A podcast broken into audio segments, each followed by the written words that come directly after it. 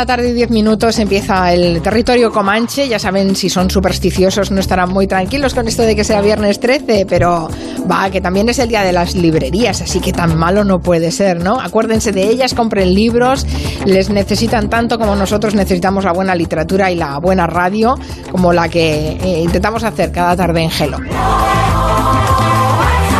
Están nuestros comancheros muy por la labor de comprar libros, también de escribirlos. Por cierto, Max Pradera, buenas tardes. Hola. Ya nos ha llegado el tuyo. Qué bien. Sí, está calentito, calentito ahí. Eh, y, cómo el va? Martes en, el martes ya en, en, las, en las mesas de novedades estará. Sí, ya estará. Martes, Vale, Bueno, Sí. bueno, bueno. Perfecto, perfecto. Pues y hablaremos en el Comanche, ¿no? De Hombre, este claro, Sherlock claro. Holmes Hay que, de que preparar ahí una venganza Eso está en manos de Tower. Nuria Torreblanca, que ya la escuchan. Hola, ¿qué tal, Muy Nuria? buenas, ¿Cómo ¿qué estás? Eh, también está Miki Otero. ¿Qué tal, Miki Otero? Muy que, buena, Que le está bien. yendo muy bien con Simón. ¿Ya segunda edición o, o- o por cuál, pa- cuál vas? La segunda. Está mal, La ¿eh? segunda, pero, pero, pero bueno, está muy bien. De hecho, como cosas insólitas, están en las listas de venta, de más vendidos y todo eso, que nunca me había pasado. Uf, Pero eso bueno. Wow, Eso es, sí, arrasando, sí, ¿eh? eso. Ahora no te piques, no te piques de- con... No, que no te piques con el profesor, con, con Casanova, que me manda todas las semanas. No, no, no. Y eso- sois, sois, mira. conscientes, sois conscientes de que des- de- vamos en cuatro días como aquel que dice iremos a las librerías y estará buena parte de gelo ahí en, las, verdad. en las mesas de novedades. Sí, sí, sí. Estaría muy bien que los pusieran juntos para que se echaran el palique. ahí, ¿no? ¿Te imaginas? A ver, Joana Bonet, buenas tardes, bienvenida. Muy buenas tardes, Que- gracias. ¿Estás escribiendo algo para sacar ya? Porque has visto cómo estamos, ¿eh? Sí, yo publiqué el año pasado, ahí aún colea eh, un poco, mm, colean ellas las fabulosas y rebeldes y felicidades chicos, escritores, escritorazos. Y Max, te deseo lo mejor y, y bueno, y. Simón está ya en todos los top eh, ventas como un hit parade. De los Bueno, que le gustan a nuestro amigo, Miki. Dentro de nada no se os podrá ni toser, ¿eh? En fin. Bueno, vamos a empezar tocándonos un poco la... tocándoles en general a todos la fibra, ¿no? Porque hay un conmovedor vídeo de la bailarina Marta Cinta que la Asociación Música para Despertar ha subido a redes sociales eh, y ha llevado a Máximo Pradera a crear una playlist comentada de Tchaikovsky. Cuéntanos la historia de Marta Cinta, Max. Bueno, es que es un caso conmovedor porque es que no solamente terminó sus días con Alzheimer, que bastante es, sino que cayó en la primera ola de la pandemia, porque es una mujer que estaba eh, refugiada en una residencia de ancianos y se cebaron los virus con, con los ancianos en la primera ola, que es lo que está pasando además en la segunda. O sea, no hemos aprendido nada. Yo creo que mm, el, el- año que viene habrá una película en Netflix sobre el gerontocidio que estamos haciendo en España porque realmente es que están muriendo en la misma proporción que en la primera. No sé, mm, pues que no vean a sus familiares, pero no puede ser que mueran tantos ancianos en las residencias. No sé. En- yo creo que en el Reino Unido lo están haciendo mejor. Bueno, entonces. Esta señora se conmovió el año pasado con, cuando le hicieron escuchar el lago de los cines, que había bailado maravillosamente, porque desde luego el puesto de primera bailarina en Nueva York no te lo regalan. Y, y yo empecé a reflexionar sobre el poder curativo de la música, ya sobradamente demostrado por James Rhodes, pero además sobre el poder curativo de Tchaikovsky. Yo creo que hay dos músicos especialmente eh, dotados para, para sanar, para reconciliarte con el mundo, como digo yo, ¿no? que nos ha hecho falta estos meses atrás, porque estábamos en un mundo donde todo era pandemia, eh, Trump, que no sabíamos si iba a caer, Bolsonaro, eh, en Europa también había no sé cuántos fachas, aquí Cayetana, que al final la tuvieron que echar de su propio partido por, por extremista, en fin, era un sitio, era un sitio, un mundo bastante pocilga, ¿no? Bueno, pues los músicos que más ayudan a reconciliarte con el mundo pocilga son Juan Sebastián Bach en un nivel y yo creo que Tchaikovsky, al menos en mi caso, eh, por otro, ¿no? Y bueno, pues vamos a escuchar este Lago de los Cines que os va a parecer increíble, pero esto fue un fracaso cuando se estrenó. Dentro, Joan.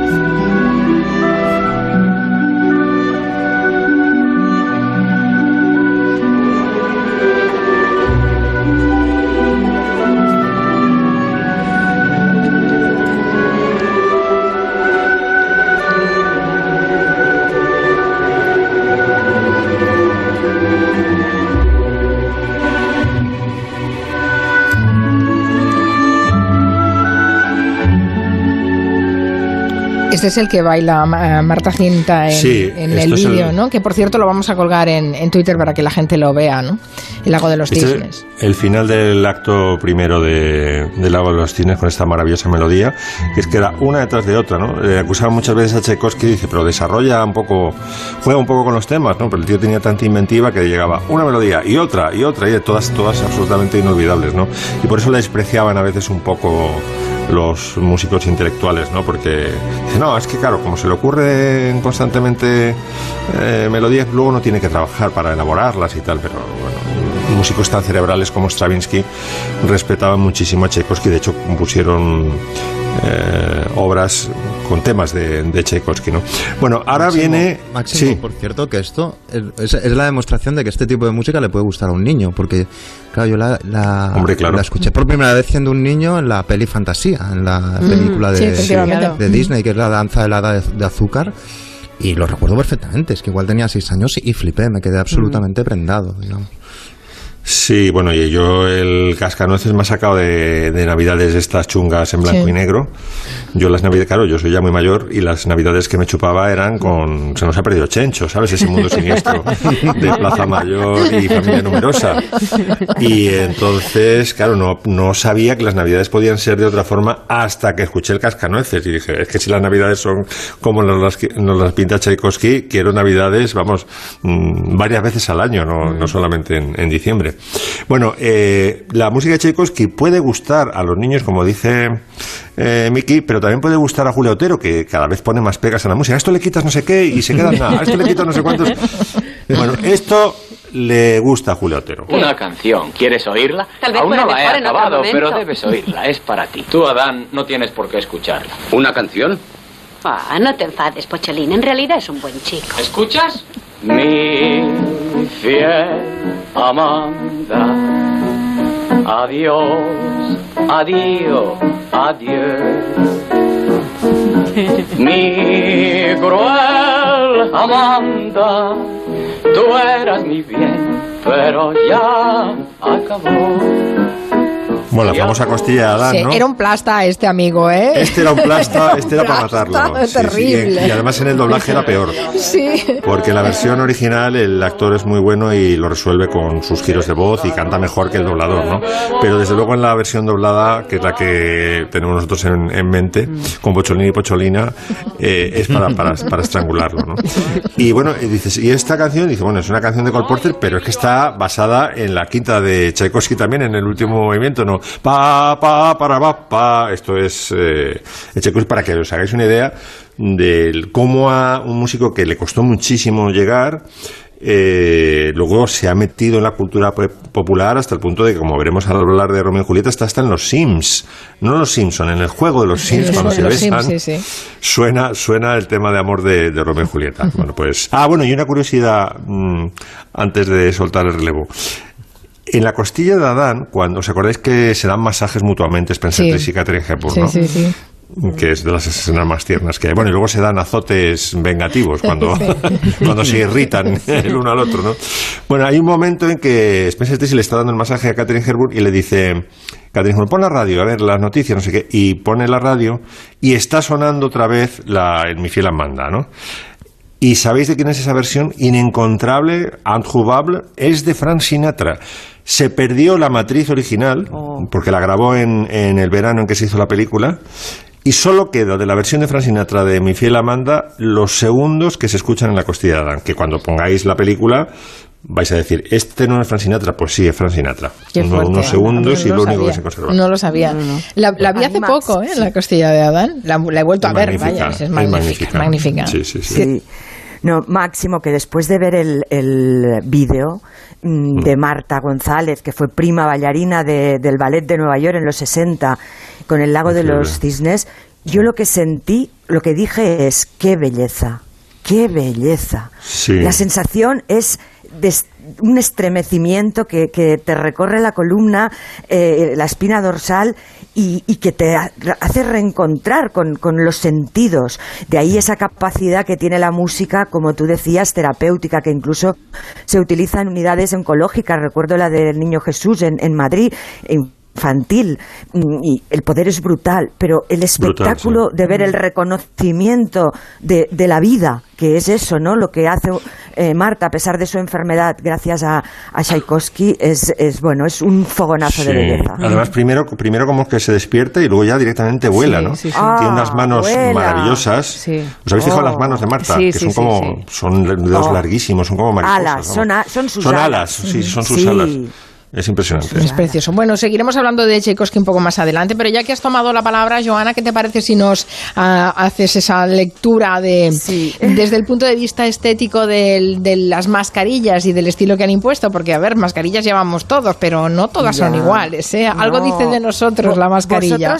Yo empiezo por una pregunta con una pregunta. ¿Os habéis soñado con mascarilla en vuestros sueños? Uy, yo todavía ¿Os aparecéis con mascarilla? o, yo todavía porque a mí me ha pasado. Pues, no, yo, yo me he soñado ya con, con mascarilla e inquieta por los que no la llevaban a mi lado. A mí eso me pasa que en una película o una serie, cuando veo que entran en un bar y o se dan un beso, o sea, me pongo nervioso, es como insensato. Eso sí. Efectivamente, Miki, y, no, solo eso, con las imágenes recurso de archivo de la televisión, que a lo mejor te están contando una noticia y de repente ves a gente, como no, no pone imagen de archivo, lo tienes que deducir tú, dice, ¿pero qué hace esa gente?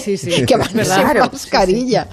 Bien, bien. No, que decía que en España, Joana, se escribe separado, mascarilla, porque es bastante más cara que en otros países. No, que nos las van a rebajar, nos las van a rebajar.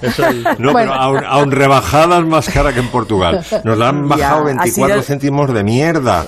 O sea, vamos a ver, mm, es humillante, es humillante. Eso ha sido, eso ha sido un sainete de los malos. Sí, pero vale bien, el caso 0,1. Sí, sí, sí, sí, sí. Y, y, la pregunta es esa, ¿quirúrgicas o de fantasía, de telas? Al principio pensábamos que era algo que, que, era un utensilio sanitario de emergencia y que no se iba a quedar mucho tiempo, se ha ido alargando su permanencia. Hoy para algunos es un accesorio. Yo sí os diría que mm, la mayoría de marcas de moda importantes han sido bastante cautas, porque al principio te imaginabas lo que podía ser si todas ellas hubieran hecho su mascarilla con el logo, eh, que, bueno, eh, algunas hay, eh, también os, os, diré, y que con esto, de alguna manera, pues se hubieran forrado un poquito más. Mm, planteaba cierta amoralidad. Eh, eh, que de un acto que nos es obligado y que además es eh, una metáfora, bueno, una metáfora directa de lo que nos está ocurriendo, porque vemos, nos vemos en una situación pues, de, de emergencia sanitaria con esta mascarilla, que la frivolizáramos demasiado. De ahí a que, por ejemplo, en la Casa Real, los reyes llevan mascarillas quirúrgicas. Eh, hay parejas, curiosamente, tengo aquí el Ola, que es el oráculo de la fama semanal imprescindible, y hay parejas como Isabel Presley, que la lleva de fantasía, así como es, es, de seda, con unos estampados tropicales muy suaves, pero Mario Vargas Llosa eh, la lleva quirúrgica. ¿eh? Mm. Las reinas ya la llevan negra. Mm, ahora pues, al final se le costó mucho a la reina de Inglaterra, pero al final eh, pues se la, ha tenido que poner y es negra con una cinta blanca, la verdad es que muy elegante. La reina Sofía eh, la lleva negra y luego pues los políticos. Los políticos pensábamos que quizá aprovecharían mucho no el tema. Eh, y en, en, julio no sé si recordaréis que en el Consejo de Europa se armó un pequeño escándalo porque Pedro Sánchez era el único jefe de gobierno sin la bandera de su país en la mascarilla. Ah, a Macron nunca le falta, las de Merkel llevan el logotipo de la presidencia alemana del Consejo de la Unión Europea, Conte eh, con orgullo luce el tricolor de la unificación italiana. Y entonces eh, nuestro presidente iba con una mascarilla negra y lisa sin personalizar. Aquella fue la última vez. Desde entonces eh, la lleva con la bandera a la izquierda. Casado, la lleva con la bandera a la derecha, arrimadas a la derecha. Eh, Santi Abascal no ha dudado en utilizar las siglas de la BRIPAC, la Brigada Paracaidista de nuestro ejército, ¿eh? que además del logo lleva ni más ni menos que cuatro banderas españolas. Y, luego, pues en la izquierda vemos que ahí sí que mm, esa idea de que la mascarilla puede ser camiseta con eslogan, que tampoco se ha reventado y también lo agradezco, igual que la moda no haya hecho un estilismo mm, verdaderamente, pues, eh, bueno, eh, eh, excéntrico, ¿no? Y que se haya aprovechado del rédito que, que suponía la mascarilla entendida como accesorio, que ya os decía que me parece amoral. Pues Podemos, por ejemplo, Pablo Iglesias, Íñigo Rejón, de Más Madrid, tienen eh, especial querencia por las que defiende el sistema de salud pública. Yo defiendo la sanidad pública, se lee en, sus mascarillas. Y, bien, y luego pues eh, vemos, hay una de las más originales, ya para ir terminando, que es la de José Luis eh, Martínez Almeida, el alcalde de Madrid, que en, en San Isidro eh, se la puso como no, chulapa. Eh, con la textura de la tela de pata, de gallo blanca y negra, mm, y como... bueno, Pero hay unas fotos, Joana, de, cómo se le empañan las gafas, eso, que es yo, a mí también me pasa. A mí eso me, oh. fascina. Yo tengo que elegir entre empañamiento de gafas o miopía, y estoy yo optando por la miopía, por no ver de forma natural. Bueno, es que esto es clave, es clave, Miki, porque la mascarilla y, y, la, y en general la COVID ha atacado directamente a, a los cinco sentidos. Fíjate, están todos, o sea, la, COVID directamente te quita el gusto y te quita el, el, olfato. Eh, la mascarilla te impide eh, respirar, bueno, te impide ver si llevas gafas, ¿no? Eh, luego los oídos los llevamos casi siempre con el auricular eh, pendientes de las nuevas normativas, de si estamos confinados, si no, si hasta las 10, si hasta las 12. Por lo tanto, hay, y el tacto, ¿qué os voy a decir? Pues no toques eso, ¿no? no toques eso de, de, niños, pues hoy es no tocar al otro, no tocar nada. es verdad. ¿No notas, Joana, que tienes las orejas ahora más de soplillo que antes de empezar la pandemia? Yo sí. Yo ya, ya las tengo de soplillo de serie, pero ahora es que parezco Dumbo, vamos. Bueno, hay que estar mucho en casa. Dicen, que también afectan a los labios, ¿eh? que nos arrugaremos más los labios con las mascarillas. Yo no sé, pero, es verdad que con la mascarilla hay un ángulo, el ángulo ciego habitual que tenemos cuando mm. caminamos por la calle, con la mascarilla se multiplica y quedan todo, todos los laterales que no ves. A mí me pasa y para abajo tampoco ves, con lo cual más de un tropezón, o sea, hay que ir con mucho cuidado. si llevas, si llevas mascarilla, llevas gafas y llevas los cascos, aquello parece una, una carretera de circunvalación. o sea, parece una rotonda de estas locas. Ay, en fin, bueno, pues un repaso amplio por eh, la mascarilla y lo que dice de, de, nosotros. Se ha convertido también en un complemento eh, evidentemente obligatorio, pero que le hemos sacado la punta ¿no? a esa obligación y sirve también para expresarnos y para comunicarnos con esa mascarilla. Em, vamos a hablar después de Luis García Berlanga. Vamos a hacer una pausa y después recordamos que hace 10 años que, que murió Luis García Berlanga.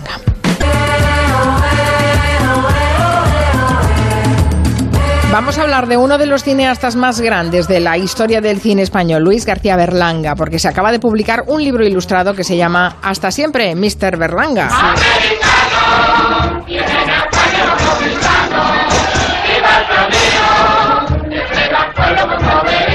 Bueno, hace unos días celebramos el, centenario de su nacimiento y justo hoy se cumplen 10 años de, la muerte de Luis García Berlanga. Y por eso, por ese motivo, se acaba de publicar un libro hecho por, dibujado por el ilustrador El Marqués, junto al escritor, periodista, cineasta y guionista Luis Alegre, que han publicado, digamos que lo que viene siendo los universos de Berlanga, por contarlo de alguna manera, ¿no? Se llama Hasta siempre Mr. Berlanga y, en este libro pues podemos encontrar su vida, eh, más o menos contada así a grandes trazos, sus documentos, sus bromas, la educación sentimental que recibió él nació en Valencia, de casa bien, y cómo condicionó eso sus estudios, su trayectoria, sus avatares en la guerra civil, en la división azul, en la dictadura franquista o en la transición. Y también, pues bueno, cosas tan interesantes para los que amamos el cine, ¿no? Como la relación que tuvo con Juan Antonio Bardem o Rafael Azcona, manías, obsesiones, ideología, ahí está todo, ¿no? David Trueba dijo que las películas de Berlanga componen algo así como la capilla sixtina del franquismo y el posfranquismo español. Una, definición, muy acertada. Sus películas yo digo que son más o menos como, es como captar un momento de la historia y ponerle unas gafas de aumento con toda la sátira disponible, ¿no? Eh, hoy, estos días, todo el mundo comentaba en las redes sociales, Berlanga, ¿qué, qué, qué hubiera dicho de todos estos años, de sobre todo de este momento, ¿no? Siempre decimos Berlanga, Azcona, ¿qué, ¿cómo habrían vivido todo esto, ¿no? Y es que, es que vamos, le, les echamos mucho de menos, ¿no?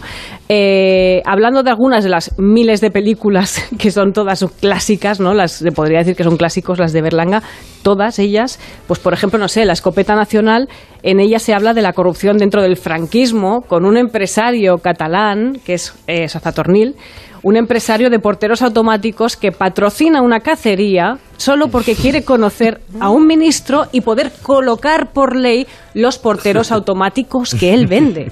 O sea que aquí lo que pasa es que esta gallina ha puesto y vosotras robándome como siempre. Que no, señor Marqués, que nosotras no hemos ido. Dígaselo, señora Marquesa, que Despellejándome no vivo. ¿No podéis esperar a que me muera, buitre? ¿Y usted qué quiere? ¿No ha venido a cazar? Exactamente. Jaime Canibey. Yo soy el que da la cacería. Pero el problema... Usted no da nada de nada. En mi casa las cacerías las doy yo. ¡Mi huevo! Tome su huevo, pero... pero... ¡Largo de aquí! Sí, Y la mujer por ahí detrás, Jaume, Jaume. bueno. Robellón. Oh, qué bueno, qué bueno. Ahora que se acerca Navidad siempre recordamos, además de Máximo, ¿no? recordando ese momento, Chencho, la Plaza de Mayor, que es nuestro clásico comanchero, bueno, también siempre recordamos la, la historia de Plácido, ¿no? Plácido era Casen, el, el, actor que interpretó a Plácido era Casen, el, ese lema, ¿no? El siente un pobre a su mesa. Que un, programa de radio Que un programa, bueno, que un grupo de beatas pone en marcha, ¿no? Hasta que al pobre le da una angina de pecho y se descubre que vive en pecado con una mujer, ¡oh cielos! Oiga, que Pascual no es del asilo. Ah, usted es de la familia. No, no, yo soy un vecino. El Pascual vive con la Concheta. Ah, está casado. Hay que avisar a su mujer. Eso es lo primero. Verá, casado, casado, lo que se dice casado. Para el caso es lo mismo. Es que el Pascual y la Concheta están, bueno, ajuntados. O sea que hacen vida marital. Caray, viven en concubinato. ¡Jesús! María Purísima! El concubinato. Ese humor negro, ¿no? De, de, Plácido es una peli imprescindible. Y mucho humor también en Moros y Cristianos. A mí es una de las películas que vi de pequeña que me marcó muchísimo porque es que no daba crédito a todos los gags que se sucedían uno detrás de otro. Me parece una historia fantástica. Esa familia de turroneros valencianos, Planchadell y Calabuch, que convencen al patriarca, Fernán Gómez, y viajan a Madrid a una feria de alimentación porque se rumorea que por allí van a pasar las infantas. Dígame, ¿por aquí van a pasar las infantas? ¿Qué infantas? ¿Coño, las hijas de los reyes? Ah, pero vienen. ¿Os dais cuenta? Ni infantas ni Cristo que lo fundó. Oiga, oiga, aquí habrá mesa de billar. Pero deja ahora el billar, hombre, que mesa de... Sabrá, ¿no? está todo arreglado, es una. Bueno, siempre es un buen momento para volver a Berlanga. Hoy tenemos ya, creo que esta noche se van a programar en diferentes cadenas El Verdugo, en, bueno, diferentes películas de Berlanga, podemos verlas hoy.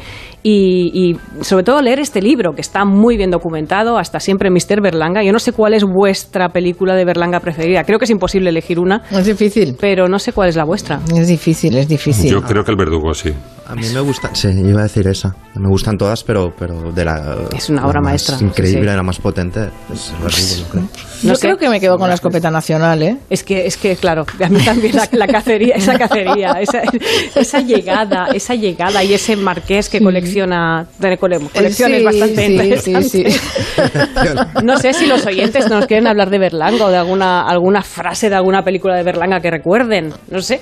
Lo que yo he unido en la invitamos. tierra no lo separa ni Dios en el cielo. Ahí está, Max inaugurando. Muy bueno, muy bueno Berlanga. Bueno, pues nada. Si alguien quiere de- hacer algún recuerdo para Berlanga, ya sabe que tiene el 638-442-081.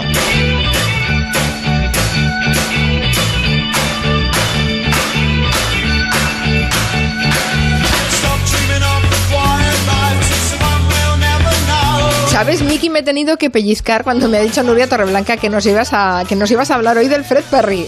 Porque es lo, lo último que te imagino es con- a ti con un Fred Perry. Yo, ostras, he tenido muchos. No me lo puedo creer. pero Sí, sí, era, era de mi generación, era de pijos esto, ¿verdad, Joana? Es, Es más era de pijo la pijos. cos, Bueno, más- pero- pero No, antes, Total, antes de la. COS fue Fred Perry, por Dios. A mí me venía por otro pero, lado. pero es un icono los ahora mods, del los amantes de los 60 y hipsterismo, tal. claro, y de los mods. Ah, vale, o sea que, claro, a todo pasado lo Como podemos reivindicar, como ¿no?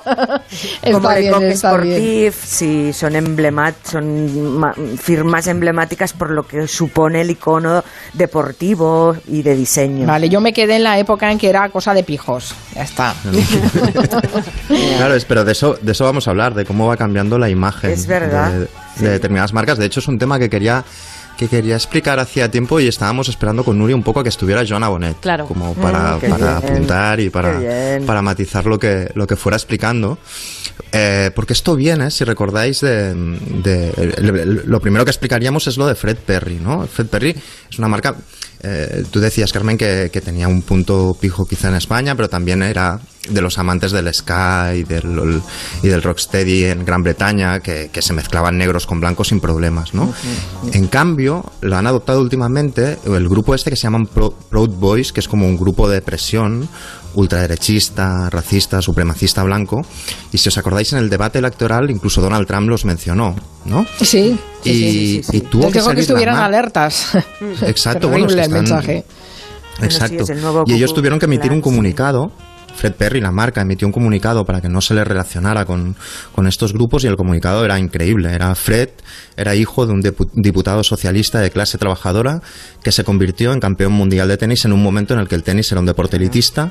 Comenzó un negocio con un empresario judío de Europa del Este, es decir, todo un comunicado para desmarcarse de la imagen que se estaba creando con Fred Perry, que era que los llevaban, que los lleva, lo llevaban eh, gente de extrema derecha. Y no solo emitieron el comunicado, sino para que no se asociara el polo, el uniforme de este grupo de extrema derecha que se manifestaba en meetings de Donald Trump, etcétera, etcétera. Ellos llevaban como uniforme eh, el polo negro con las rayitas de Fred Perry, las franjitas amarillas, ¿no? Pues lo han retirado de circulación en Estados Unidos y Canadá. O sea, es decir, no lo venden para que su marca no se asocie con, todo este tipo de, grupos, ¿no? Que es algo mm, bastante, bastante curioso, aunque no es la primera vez, ¿no? Eh, si, si, si, os acordáis, ¿vosotros recordáis el, el asesino de Noruega? Eh, sí. Anders Bering. ¿Recordáis que cuando el de Utoya, es verdad. Ese, encuentro de, de, juventudes socialistas en Utoya, sí. Que se, pero que se cargaba un total, eran 90 o 90 Sí, sí, muchos, casi un centenar, sí, sí. Y no sé si recordáis las imágenes cuando lo detienen eh, y lo meten en el coche, etcétera, etcétera. Lleva un jersey con un cocodrilo, es decir, lleva un jersey Lacoste. Y luego empezaron a salir fotos de su Facebook donde siempre solía posar con polos o con jerseys Lacoste. Para él, esa marca eh, pues se asociaba a los valores occidentales, a bueno, a una cosa eh, estilizada, más bien conservadora, pero claro, de repente imaginaros en los departamentos de marketing de Lacoste eh, este tío, o sea, este asesino está llevando nuestra marca, ¿no?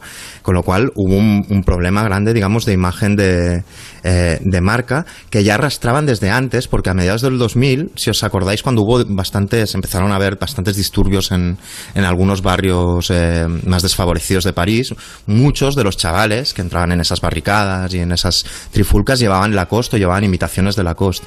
Y, y, y también, por lo visto, esto es lo que he leído, bajaron las ventas y tuvieron que intentar digamos, compensar esta imagen con un montón de campañas eh, proyectando una imagen contraria. No sé si, Joana, tú te acuerdas de, y ahora, Ahora en y Logroño, y ahora, en, ahora en Logroño los fachas que han asaltado las tiendas se asaltaron una de la costa, sí. De la costa, exacto. Esto viene de siempre, ¿eh? Lonsdale, que era una marca de gimnasios que acabaron, de, eh, de ropa de gimnasio que acabaron usando skinheads neonazis. es decir, tú tienes una marca normal y de repente se la empieza a poner gente que a ti no te interesa o que te, parece que no, no, responde a la marca. Esto pasó con Burberry también. Mm. Eh, a mediados de los 2000 la empezaron a llevar los chaps, que es el término este clasista y despectivo que alude a la clase obrera eh, inglesa, que lo explicó muy bien Owen Jones. Pues se lo empezaron a poner, eh, o imitaciones del cuadro de Burberry, eh, un montón de gente y a la marca no le gustaba eso. Y la moda llegó a estar tan instaurada que en los pubs de Londres, esto yo lo llegué a ver, había una lista negra de marcas prohibidas y una de ellas era Burberry, hasta ese momento asociada a, lo pijo, ¿no? Eh, es decir, esto viene de, de muy, muy, de muy, muy lejos en la subcultura del hip hop, en el jazz, etcétera, ¿no? Pero hay un caso que es que las marcas a veces reaccionan, se enfadan, intentan decir que ellos no están en esa onda o intentan hacer una campaña para compensar, pero también a veces hacen lo contrario. Mirad esta canción, por ejemplo. A ver si la.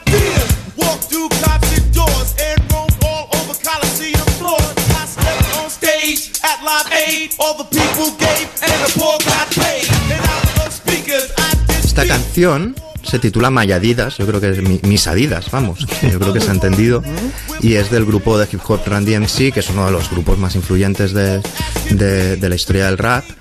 Y, y, aquí sucedió lo contrario, ¿no? O sea, ellos tenían esta canción, que era un himno, a cómo eh, incluso gente que no tenía mucho dinero a través del uso de determinadas marcas se reivindicaba, ¿no?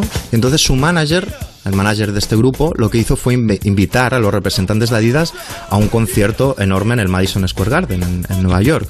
Y claro, imaginaros los tíos de Adidas cuando estuvieron allí y vieron a miles y miles de chavales gritando el nombre de su marca, lo que hicieron en vez de, reaccionar a la contra, les hicieron una oferta de un millón de dólares eh, al grupo para que fueran portavoces de, la, de, Adidas, vamos, eh, para, que, para hacerles incluso unas, unas tapas, unas bambas eh, con, que, juntando el, rollo de hip hop con, con, Adidas, etcétera, etcétera. O sea que a veces han reaccionado al contrario, ¿no?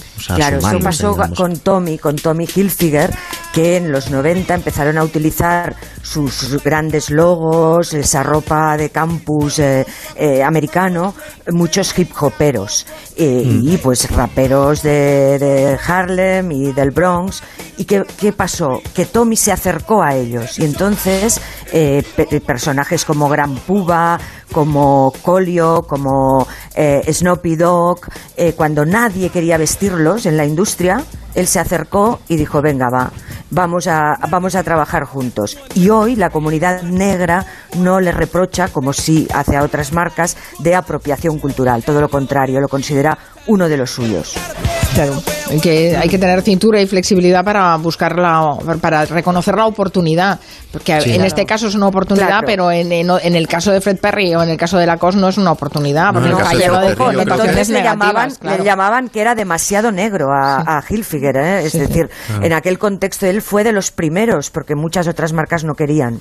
En el caso de Fred Perry, yo creo que lo han hecho bien, un comunicado impecable y si ves que un montón de, distancias, claro, de nazis están llevando tu ropa, pues directamente les cancelas el mm. uniforme. O sea, es que encima han, han amenazado con emprender una batalla legal con, con, quien, con quien intente hacer imitaciones de ese tipo de polo que, que llevan estos grupos de extrema derecha. Sí, sí.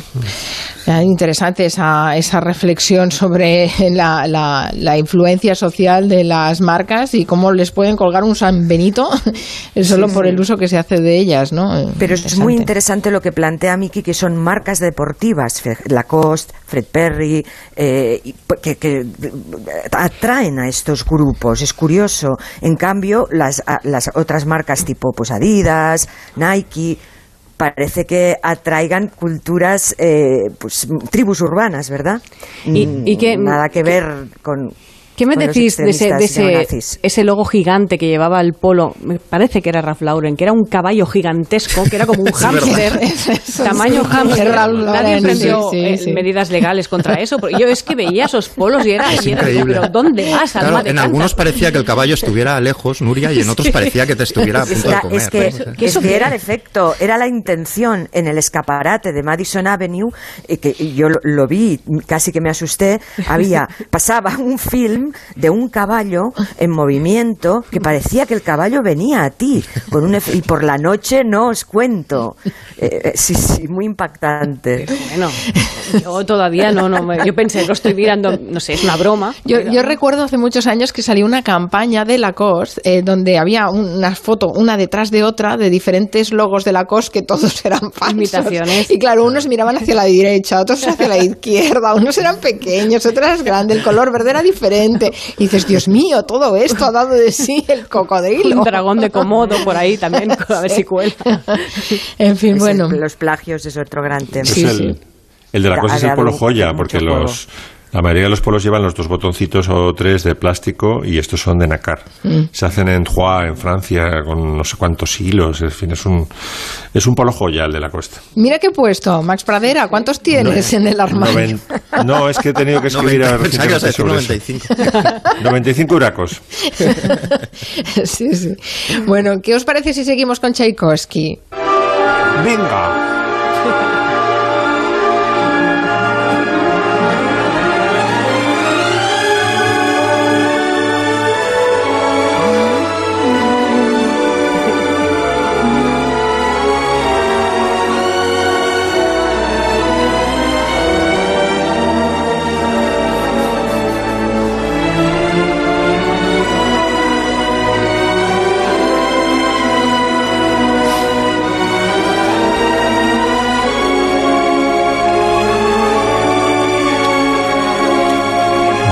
Vamos a comentar ahora Romeo y Julieta, pero que sepáis que empiezan a llegar frases de, de Berlanga, por ejemplo, Carmen Roma. Me hace reír los que dicen que el garrote es inhumano, que es mejor la guillotina. ¿Usted cree que hay derecho a enterrar a un hombre hecho pedazos? Bravo, muy bien. El verdugo, fantástico. Sí. Bueno, eh, yo esta no la puedo interpretar, pero sí la puedo leer. La dice Jordi, apolítico total de derechas como mi padre, Jaume Canibé y la escopeta nacional. muy bueno, muy bueno. Bueno, pues estábamos en Romeo y Julieta. Sí, bueno, Romeo y Julieta es un, le pilla en un momento a Tchaikovsky, está considerada su primera obra maestra, ¿vale? Pero aún así le costó 10 o 15 años que, que triunfara. Y estaba, eh, él estaba dando clases en el Conservatorio de Moscú y estaba en un fuego cruzado bastante angustioso de, vamos, Tchaikovsky a punto de decir, vais a volver loco, porque por un lado estaba su amigo Nikolai Rubinstein, que era el que le había llevado a Moscú, eh, le había dado la cátedra de teoría musical que era pro-occidental, pro-Brahms, en fin, todo lo que se estaba haciendo en Centro Europa, ¿no? Y luego estaba en el grupo de los cinco, liderado por eh, Balakirev, y estaba también ahí Rinsky Kosakov, y dice, no, tienes que hacer las composiciones más rusas, más, que suenen más, más oriental, todo más, más aserezado y tal, ¿no? Y entonces esta, este Romeo y Julieta es un compromiso bastante logrado entre las influencias de Balakirev y lo que le pedía, en cambio, Nikolai Rubinstein, que Mm, hacer, eh, acercarse a las formas musicales, a la forma sonata, vamos, a las grandes sinfonías, a los grandes conciertos, ¿no? Y, bueno, tiene tres temas y este es el, el tema de amor, es el, el tema principal que el que ha hecho el que ha convertido en famosísima la, la obra y ya te digo está ha sonado desde los Simpson hasta los Sims en, todas partes es que siempre hay y en spots de publicidad tu tipo es un recurso. cuando haces una escena de amor o pones esta versión de Romeo y Julieta o pones Glenn Medeiros y Nothing's Gonna Change My Love for You. Solo hay dos posibilidades. Podríamos rescatar la interpretación de Julia de la semana pasada. Exacto. Ahí no des ideas. Sí y luego quería terminar con una reflexión sobre la, la música clásica, claro. La música clásica es una música más, más demandante, ¿no? Porque pasan muchas cosas, muchas más cosas que la música popular y tal, y que esté más atento. Pero claro, frente a los que, por un lado están los culturetas que dicen que la música clásica con sangre entra, se van a Bayreuth, no voy a hacer nombres, ¿no? Pero eh, se van a Bayreuth todos los años, 16 horas de la tetralogía del anillo, en unos asientos durísimos, a sufrir, la, a sufrir a Wagner y tal. Y luego, luego, bueno, luego hay un plano que yo me considero dentro de eso es que, que, hay que ir al encuentro, ¿no? Pero tampoco, tampoco despeñarte intentando que te guste la música clásica. Pero luego hay es que los que dicen, no, no, es que esto hay que abaratarlo tanto para que llegue todo el mundo y convierten a Tchaikovsky en música de ascensor. Fijaros lo que, dice, lo que hizo Ray Conniff con la quinta de Tchaikovsky.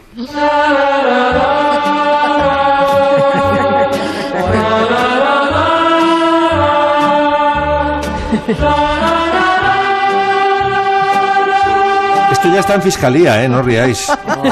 Esto está en fiscalía eh, porque, porque vamos a convertir a Checos en música de ascensor. Ray Conniff para mí son los créditos de las películas de los años 60. Todos me suenan igual. sí. ¿cuál, es el límite al popularizar la música clásica? Pues Conniff. Esto no, ya, esto ya no se puede permitir. Bueno, rondo veneciano. Oh, oh, hoy, hoy, hoy. No, sé si recordáis. Sí, por Dios, lo había olvidado. Pero Máximo, hay un escritor inglés que me gusta mucho que se llama Kingsley Amis, que él habla de que ah, hay cuando tienes resaca tienes una resaca física que se cura de una determinada manera, sobre todo dejando pasar el tiempo, y una metafísica. Y él propone dos cosas, que es leer novelas bélicas que te hagan venirte arriba y escuchar a Tchaikovsky desde primera hora de la mañana. Eso lo dice Kingsley Amis. Sí, pero habla de la y habla también de la lucidez que produce a menudo la resaca. La resaca, sí, sí. Sí, sí, de un estado lúcido en el cual puedes eh, pensar sin tantas emociones porque estás desprovisto de ellas. el, padre de Martina y exacto, el padre gran de fumador de marihuana. Además. o sea que de lucidez sabía, ¿no? Claro. Mucha. un gran ensayista. bueno. Em, em, aunque queda poco tiempo, pero no me resisto a que nos hagas una pincelada, Joana Bonet, de Kamala Harris. Se ha hablado mucho del estilo de la nueva vice del gobierno de Estados Unidos. Bueno, será nueva vice cuando tome posesión definitivamente a partir del 20 de enero, que esto se va a hacer más largo que un día sin pan. Uy, sí, sí, sí. Bueno, la mujer de las Converse, ¿no? La primera política norteamericana que ha calzado zapatillas deportivas en plena campaña, ha hecho ostentación de ello. Es una mujer que arrasa con, con, su, con un carisma que ahora mismo, de hecho, se está demostrando lo importante que es su peso en el ticket. de Biden Harris es eh, eh, nombrada continuamente y está teniendo un espacio y una visibilidad importantes. Eh, bueno, pues el día de la victoria digamos que hizo un gran un, guiño a la lucha de las sufragistas, de las sufragettes eh, eh, norteamericanas. Mm, ella utilizó el traje pantalón blanco, eh, que era una, bueno, digamos, un homenaje que se extendía desde Geraldine Ferraro, Hillary Clinton, Pelosi, Ocasio Cortez todas las mujeres del Congreso, una prenda cuyo color significaba eh, pues eh, eh, la calidad del propósito de las mujeres sufragistas que querían votar y que se transformaba el blanco en un faro de logros. Luego la blusa con un lazo, recordemos que es el uniforme bueno, de las primeras mujeres que, empezaron a, a mandar en, en el ámbito profesional. Es la versión femenina de la corbata el accesorio de poder que también llevaba la Thatcher, la, primera eh, ministra británica que marcó estilo propio. Pero bueno, el de Kamala es absolutamente mm, diferente. Ella se, ella vistió de Carolina Herrera eh, este día, el traje blanco era de Carolina Herrera, pero está acostumbrada a llevar ropa de diseñadores neoyorquinos con orígenes, pues por ejemplo, Praval Gurung, que es nepalí, o Altuzarra eh, es una mujer que ha hablado más de las zapatillas y de sus eh, Chuck Taylors o de sus Timberlands eh, que de otra prenda de vestuario. Eso también dice mucho. Es una mujer que llega con zapatillas deportivas a la Casa Blanca. Y además, Joana, hay una, hay una circunstancia que le da a Kamala una importancia tremenda, que es que si hay empate finalmente en el Senado, el voto de calidad es el suyo. Mm. Es e, ella va a ser, si hay empate finalmente en el Senado, la que, la que decante la, una Cámara importantísima para gobernar de un lado o de otro. O sea que es una mujer mm. crucial en esta legislatura. Es crucial. Eh, es una mujer muy carismática y a la vez, mm, bueno, la, frase ¿no? de que puedo ser la primera mujer en, en esta oficina, pero no seré la última, eh, nos, nos vinculó de alguna manera a tantas mujeres que están esperando una mujer, que, alguna, que algún día llegue esa mujer que presida el gobierno de los Estados Unidos de América. Ojo, Joana, que no entre en este chándal porque la primera conversación con Biden la filmaron en chándal. Sí, sí, sí, No, no, es que ella tiene ese aire de, ex fiscal de Nueva York que hemos visto tanto en las series. Hay un, hacer desgarbado, no es una norteamericana eh, estricta, eh, al contrario. Eh, creo que es el punto, digamos, bueno, sus, sus propias raíces. Y sabe eh, bailar. Ofrecen, sabe bailar, ofrecen esa Es un estilo muy diferente al de Melania Trump. Hombre, bueno, nada que ver. O sea, muy es diferente. el norte y el sur, claro, claro. Es eh, la, la, desenvoltura y la espontaneidad frente a la rigidez y la inflexibilidad y eh, Melania pobre, pues bueno, todos decimos pobres, pero oye, ¿por qué es lo, que es y es ¿Por qué lo decimos? exacto. No, por el papelón que ha tenido que hacer durante todo el tiempo. Melania ha hecho las mejores cobras de mano que yo recuerdo. Sí, sí, sí. Se ha soltado de la mano de Trump tantas veces con tanto estilo que yo la miro. Qué interesante lo que está por venir todavía, ¿eh? hasta el 20 de enero. Qué interesante. Y ahí no solo es el Senado, son muchas cosas. En fin, será muy interesante, ya lo contaremos aquí. Joana, un beso, hasta la próxima. Miki Otero, Max Pradera, Nuria Torreblanca. Os dejo con las noticias, después abriremos el gabinete. Adiós.